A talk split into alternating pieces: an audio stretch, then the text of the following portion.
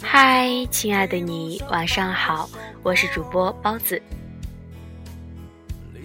本期节目呢，想给大家介绍一部都市职场女性剧《欢乐颂》，相信大家很多已经看过了吧？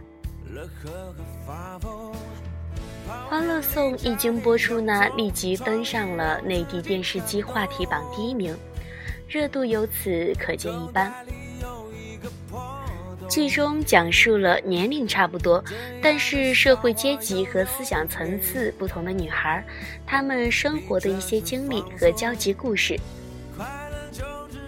因为电视故事本身就是故事，没有冲突的故事平淡乏味，因此剧中必须有那么一两个能够闹腾和纠缠的角色，和大家形成一种对立的立场，但是同时又不乏一些小可爱和机灵，让观众不至于过度讨厌。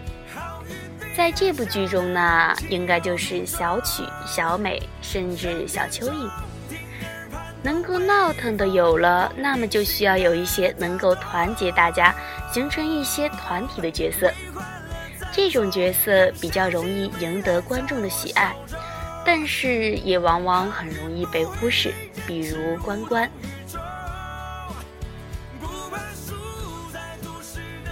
这样的定位完了，整个故事就很容易看出来了。当故事进行到平淡的时候，小曲、小美、小蚯蚓就会出来闹腾一下。在前面呢，就是小蚯蚓和白渣男的感情为主，然后小曲故意插手，虽然让人诟病这样不好，但其实这样的事情在现实生活中并不是没有发生过。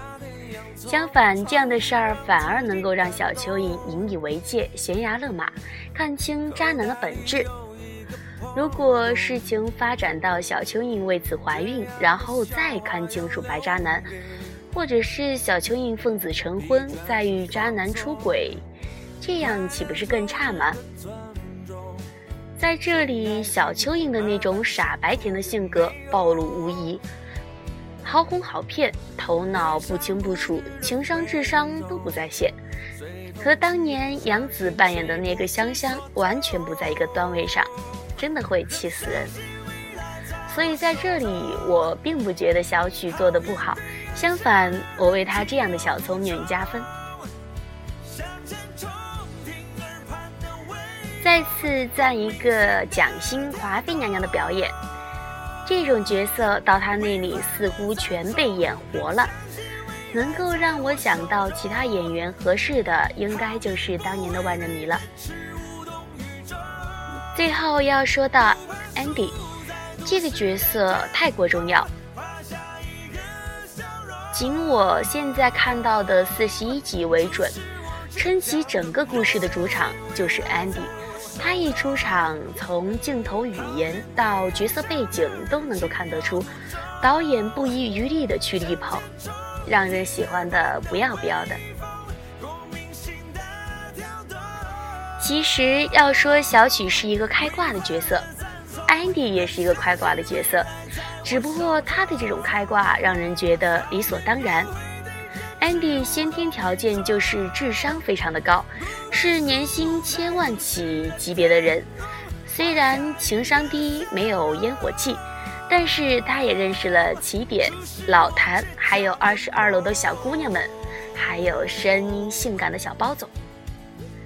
他自有一套自己成熟的世界观，除去不知道怎么对待亲密关系，其他的关系他处理的还是很不错的。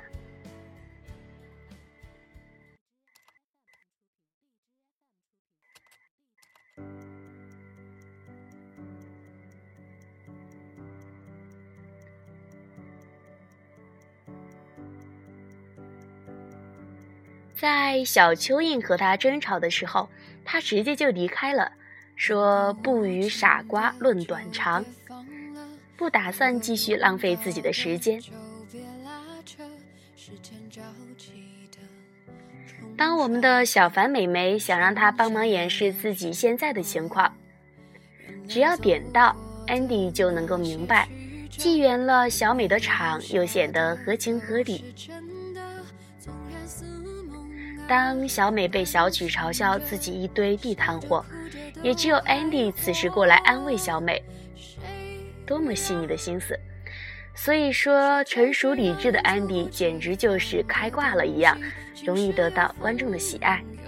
Andy 是一个上层社会的代表，他靠自己的聪明和努力奋斗，而不是像小曲一样含着金钥匙出生，有家庭的关怀和父亲的铺路。但正是由于太美好，所以显得不切实际。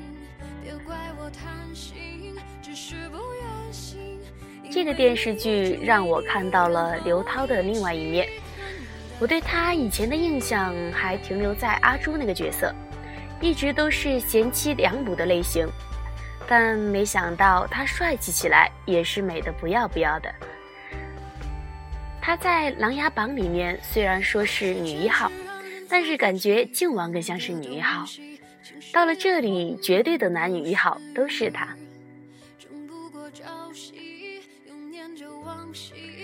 在这部剧里，给我印象最深刻的一幕呢，就是追下人追到樊家的时候，这五个女孩表面超级镇定，特别是安迪和潇潇，但实际上大家都怕得要死，做好了最坏的打算。手里都偷偷的，该拿刀的拿刀，该拿防狼喷雾的拿防狼喷雾，这样的反差实在可爱，贴近现实。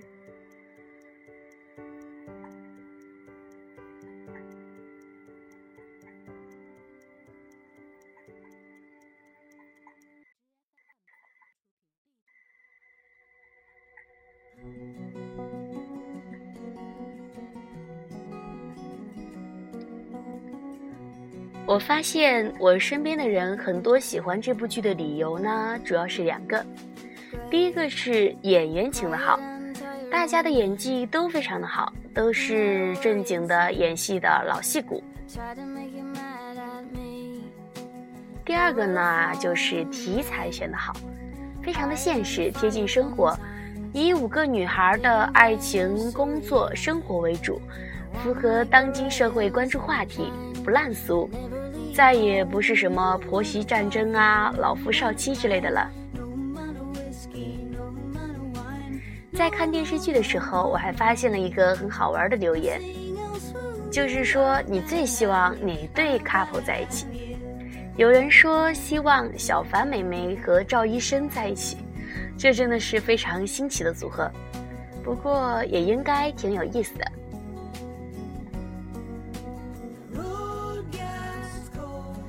故事终究是故事，如果能够给我们带来愉悦和思考，我想那就值得了。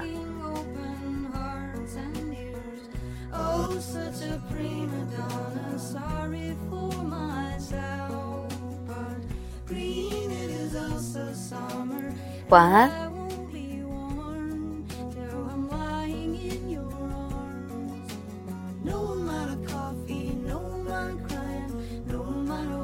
Latino.